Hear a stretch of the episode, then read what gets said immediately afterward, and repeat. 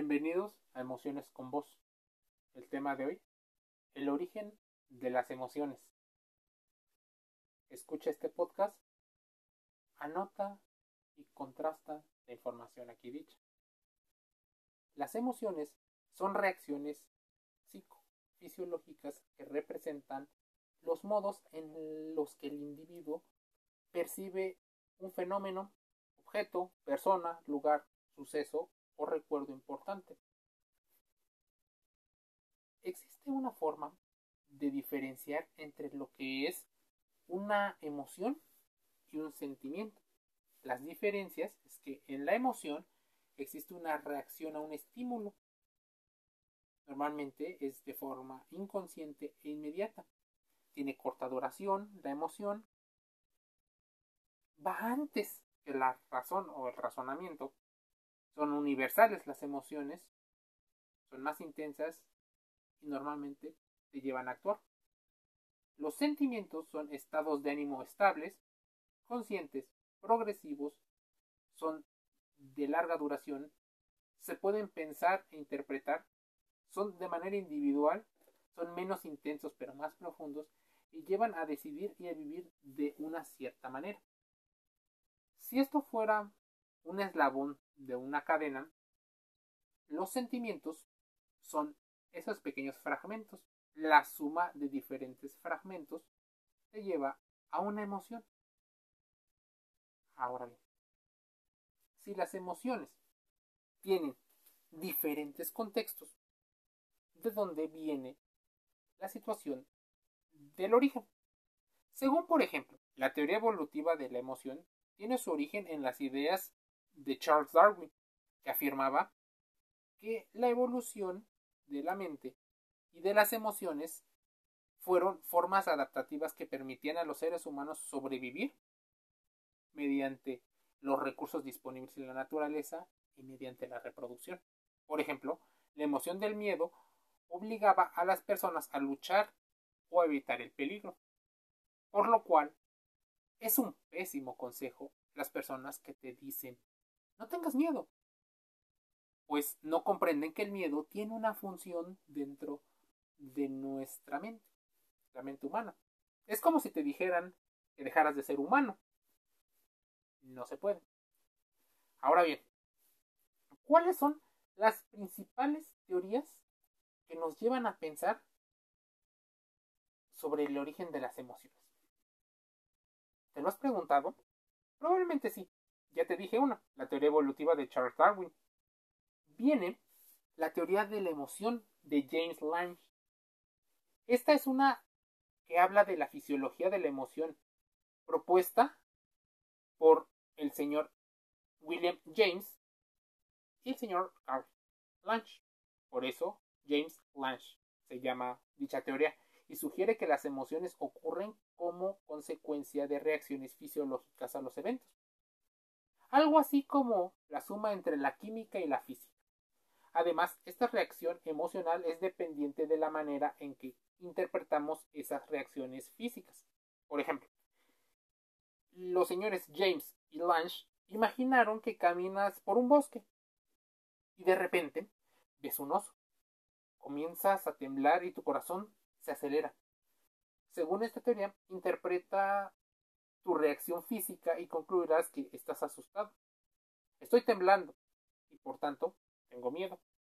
Así pues, esta adaptación lleva a la teoría a afirmar que no tiemblas porque estás asustado, sino que estás asustado porque tiemblas. Es importante conocer nuestras emociones y por ello las teorías son importantes. Las personas que piensan y que hacen experimentos para saber por dónde está y diferentes contextos de un solo proceso, las emociones. La teoría de la emoción de Canon Byrne, otra teoría muy conocida, es la que el señor Walter Cannon habla. Cannon no estaba de acuerdo con la teoría ni de Darwin ni de, James Lang. Primero, sugirió que las personas experimentan reacciones fisiológicas asociadas a las emociones sin sentir la emoción. Por ejemplo, el corazón se puede acelerar por prácticas en un deporte, no necesariamente se acelera por un miedo.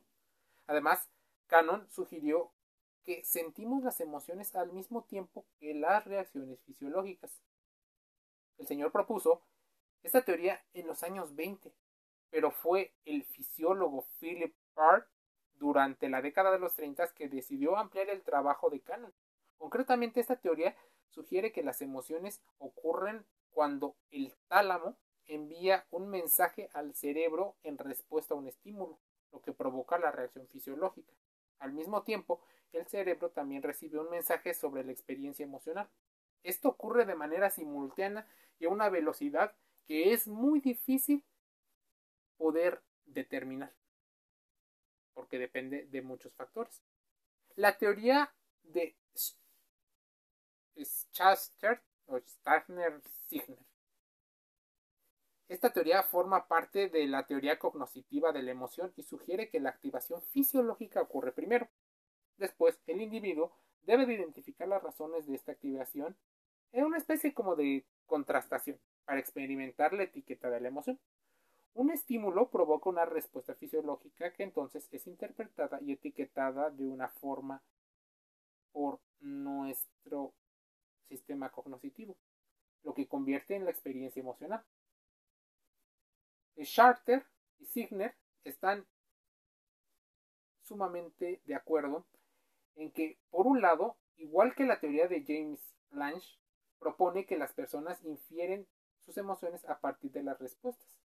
Ahora bien, ¿cuál ¿cómo distinguir entre ambas? Bueno, se diferencian de esta por la importancia de la situación y la interpretación cognoscitiva que los individuos hacen para adaptar y etiquetar esas emociones. Por otro lado, coinciden con la teoría de Cannon-Barn y que sostienen que las reacciones fisiológicas similares provocan una gran variedad de emociones. Ahí te va. Teoría de la evaluación cognoscitiva. Según esta teoría, el pensamiento debe de ocurrir antes que la experiencia de la emoción. Richard Lazarus fue el pionero de esta teoría, por lo que suelen recibir el nombre de la teoría de la emoción de Lazarus. En resumen, este artefacto teórico afirma que la secuencia de eventos primero implica un estímulo seguido de una emoción. Por ejemplo, con el ejemplo del oso. Estás en un bosque, ves a un oso y primero pensarás que estás en peligro. Esto provoca la experiencia emocional del miedo y la reacción fisiológica es emprender la huida. Viene también una situación que no nos hemos puesto a pensar y que varias de las teorías lo explican. La teoría de las emociones del feedback facial o algunos se atreven a llamar del lenguaje no verbal. Esta teoría afirma que las expresiones faciales están conectadas con la experiencia emocional. Hace un tiempo tanto Charles Darwin como William James notaron que en ocasiones las respuestas fisiológicas tenían un impacto directo en las emociones, más que simplemente ser una consecuencia de la emoción. Según los teóricos de esta teoría del feedback facial, las emociones están relacionadas directamente con los cambios producidos por los músculos faciales. Por ejemplo, las personas que tienden que forzar su sonrisa en un ambiente socialmente determinado se lo pasarán mejor que aquellas personas que tengan una expresión mucho más neutra. Por eso, probablemente los introvertidos sufren a la hora de intentar expresar sus emociones, porque las tienen, pero al ser un lenguaje neutro, no logran las demás personas interpretar los mensajes y de ahí algunos de los conflictos. La teoría de las emociones con el bienestar. En las últimas décadas, la teoría de la inteligencia emocional ha comenzado a ganar terreno. Este tipo de inteligencia comenzó a hacerse popular a partir del trabajo del señor Daniel Goleman. Tiene su origen en una visión de la inteligencia del profesor Howard Gardner, donde mencionaba la teoría de las inteligencias múltiples. Son numerosos los estudios que afirman que la inteligencia emocional es clave para el bienestar de las personas pues el autoconocimiento, la regulación emocional, así como la empatía afectan de manera positiva o negativa al bienestar psicológico de los individuos, así como las relaciones personales o el desarrollo incluso deportivo y laboral. ¿Quieres saber más? Quédate a escuchar más podcasts en Emociones con Vos.